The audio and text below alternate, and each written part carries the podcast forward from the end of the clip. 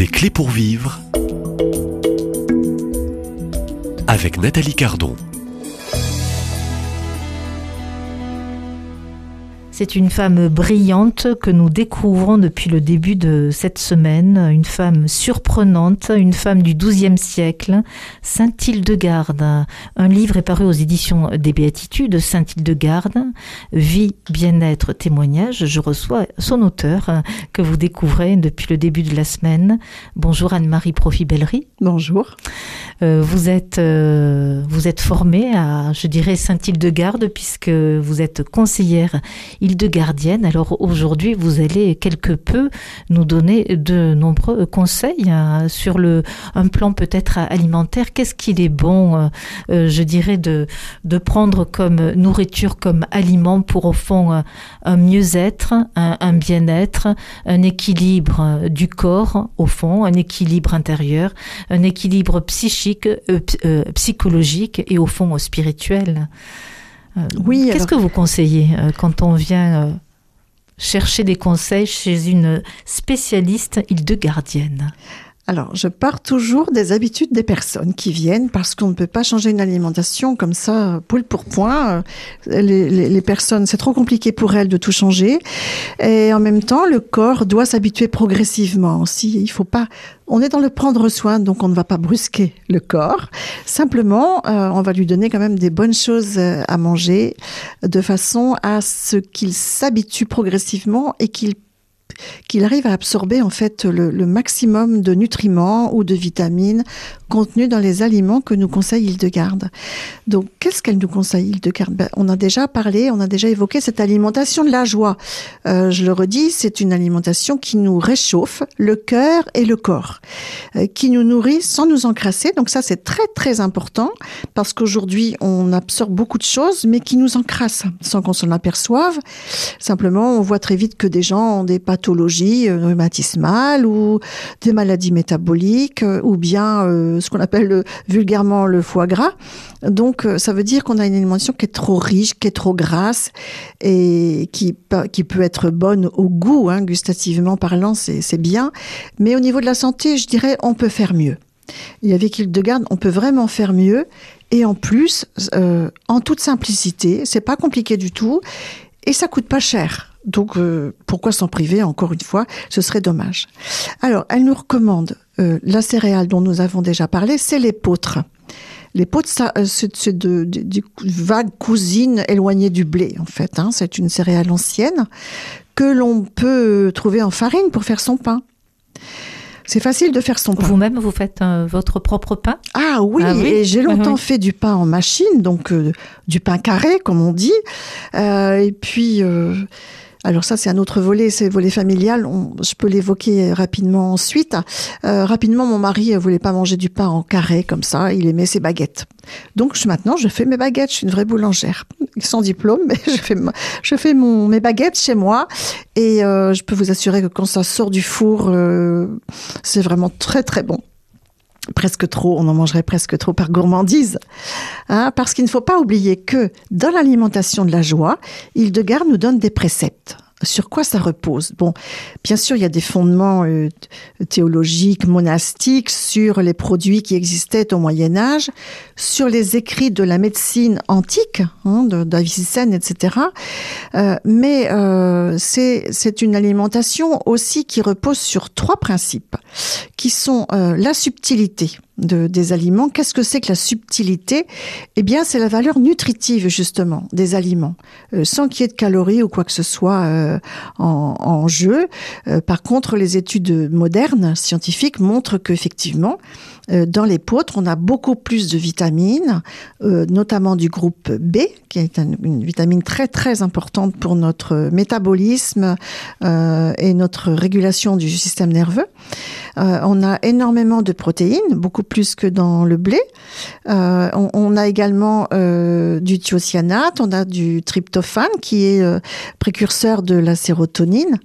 Et comme chacun sait, la sérotonine, c'est quand même l'hormone du bonheur. Hein euh, du sommeil aussi et, de l'équilibre euh, nerveux, on va dire. Et donc voilà, c'est beaucoup plus, ça va beaucoup plus loin que les calories ou les études scientifiques de la composition des aliments. c'est vraiment cette, cette notion très subtile de subtilité justement. Hein. on a aussi la juste mesure. Et donc la juste mesure, c'est euh, ce qu'elle appelle la discrétion aussi. Euh, c'est également repris dans la règle de Saint Benoît. Enfin, repris. Hildegarde était bénédictine, donc euh, elle baignait dans cette règle de Saint Benoît qui est antérieure à, Saint Hildegarde, bien sûr.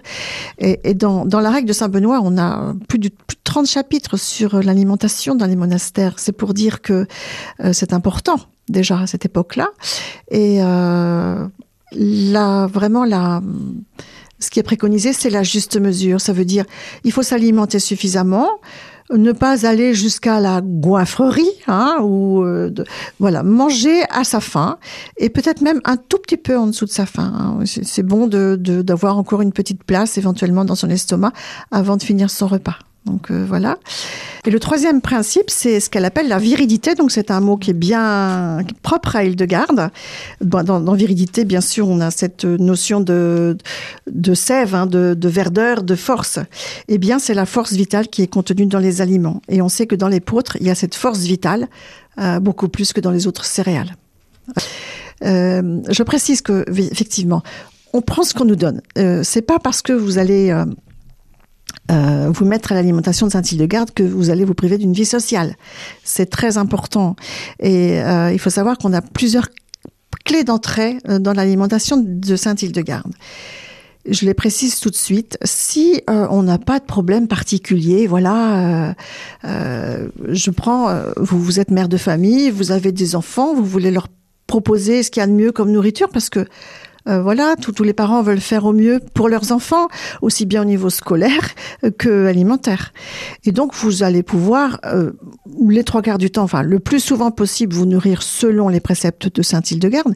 Mais si l'enfant va à la cantine ou si vous sortez, j'ai des amis, eh bien, vous faites comme tout le monde. Nous ne sommes pas dans une secte. Ça, c'est très, très important. Hein.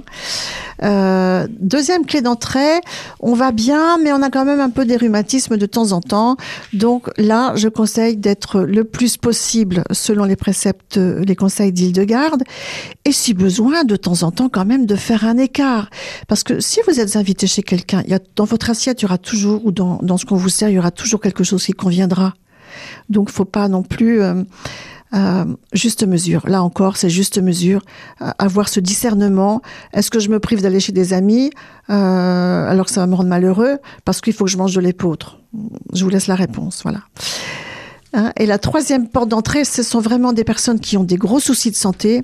Donc là, je leur demande de faire un effort sur deux mois deux mois de stricte nourriture selon les conseils de Saint-Hildegarde, parce que sinon ils n'auront aucune, euh, ne verront aucune amélioration et ils se décourageront. Donc ils laisseront tomber, ce qui est quand même dommage. Et pourquoi le deux mois? Euh, Parce que euh, deux trois mois, en fait, on, on voit que c'est le temps nécessaire pour que l'organisme se débarrasse de ces toxines. Est-ce qu'on peut parler d'un grand nettoyage? Alors, l'épeautre a une, fonction de nettoyage hein, du corps humain, c'est vrai. Euh, pour des personnes qui ont vraiment des, gros encrassements, on va dire, il faudra passer un petit karcher en plus. Mais l'épeautre contribue au nettoyage, oui. C'est une, bonne base, on va dire. Et c'est une base qui doit être quotidienne. Sinon, là encore, il n'y aura pas d'efficacité. Donc, euh, si euh, ce que je souhaite, c'est que les auditeurs commencent à goûter à l'épeautre, euh, en face leur céréales de prédilection. Euh, mais pour ça, il faut en prendre vraiment trois fois par jour. Sinon, pas de résultat. Et quels sont les, résultats, les conséquences de, de l'épeautre Alors, si on est en pleine forme, on sera encore plus en pleine forme. Donc plus de vitalité, d'énergie Absolument. De force De force. Les gens qui sont frileux Un système immunitaire plus fort voilà, exactement. Euh, plus de joie, parce qu'il y a le, le, le, le, tryptophane, le thiocyanate, donc immunité et, et, joie. Euh, et aussi, euh, on, on, préserve notre capital santé pour l'avenir. Donc vous imaginez que si les jeunes enfants commencent leur vie avec de l'épaule notamment, euh, ils ont un capital santé qui sera meilleur que tout le monde. Donc ça, c'est un beau cadeau. Au, que... fond, c'est le conseil numéro un. Ah oui, vraiment. Que vous, vraiment. Si vous deviez donner euh, un conseil Oui, hein, en oui. tant que conseillère Oui. de gardienne, c'est euh, consommer, euh, découvrir la consommation de l'époque. Ah tout à fait. Oui, oui, c'est fondamental. Oui. Et c'est une céréale qui est très bonne. Euh, en plus, elle, bon, elle a un petit goût de noisette très léger. Par exemple, des, des pâtes à tarte faites avec de la farine d'épeautre, mais c'est succulent. Succulent, vraiment. Et, puis on trouve des pâtes, du couscous, enfin toutes sortes. Comme vous trouvez des préparations de blé, vous trouvez la même chose avec l'épeautre. Donc c'est facile. Et quand j'ai dit que c'était pas cher, euh, c'est que c'est très nourrissant. Donc à l'achat, oui, c'est deux fois le prix d'un paquet de pâtes au supermarché, c'est vrai. Mais vous en mangez deux fois moins. Et j'ai vu, moi, avec des grands adolescents, mes garçons adolescents, euh, alors qu'avant, ils, mangeaient une assiette pleine de, de, de pâtes de blé, aussi, aussi bonne soit-elle, euh, aujourd'hui, c'est la, enfin, à partir de l'épaule, c'est la moitié d'une assiette, voire moins, et sans avoir cette sensation de faim deux ou trois heures après. Donc finalement, c'est économique. D'autant plus que on va consommer beaucoup moins de viande, beaucoup moins de fromage. Or, ce qui coûte cher dans un panier de la ménagère, c'est viande et fromage. Donc, c'est une économie domestique. et, et, pour la bonne santé? Tout à fait pour la bonne ouais, santé, la bien, bonne sûr, santé. bien sûr. Qu'est-ce oui, que vous pouvez encore conseiller en plus de cette consommation On l'a bien compris. Ah, oui. Ce n'est qu'un conseil. Hein. Bien euh, sûr. Mais vous êtes conseillère Hildegardienne. Qu'est-ce que vous pouvez conseiller Alors à, le nos fenouil, bien sûr, bien sûr. Comme, Il y a toutes les recettes hein, dans le livre. Il y a toutes les recettes. Euh, le fenouil est un aliment, est un légume euh, qu'Hildegarde préconise énormément euh, parce qu'il rend le cœur joyeux aussi. Et il rend l'homme léger, nous dit-elle, c'est-à-dire qu'il n'encrasse pas non plus. Et bon, il est connu bien sûr pour euh, ses propriétés digestives par la plupart des personnes. Hein. On sait que si on a du mal à digérer, on va prendre du fenouil ou de l'anis, c'est la même famille. Mais Hildegarde ne parle, elle, que du fenouil. Et donc on peut le consommer en légumes, tout simplement, euh, ou dans une soupe, ou comme ça, euh, à l'étuvée, ou revenu à la poêle, comme on aime. Mais aussi, on peut le consommer. Alors, ça peut être consommé en tisane, mais ça va rester exceptionnel. Mais on, on, le consomme surtout en décoction. Alors, quelle est la différence, vous allez me dire, entre tisane et décoction? La tisane est faite avec les feuilles et, euh, et on met dans l'eau chaude. C'est bien connu, hein, un sachet dans l'eau chaude, c'est la tisane. Elle est beaucoup moins efficace que la décoction qui, elle, se fait sur une eau bouillante et, avec des graines, les graines de fenouil. Donc, c'est la semence. Alors ce livre de vie hein, que j'ai entre les mains, paru aux éditions des Béatitudes, je le conseille. Hein. Il se lit euh, très facilement. On y découvre aussi euh, Saint-Hildegarde, cette femme euh, étonnante, moderne euh, du XIIe siècle. Et on vous découvre Anne-Marie euh, Pro-Fille Bellerie pour vous retrouver encore demain. Un autre rendez-vous. À demain avec plaisir. Même. Merci.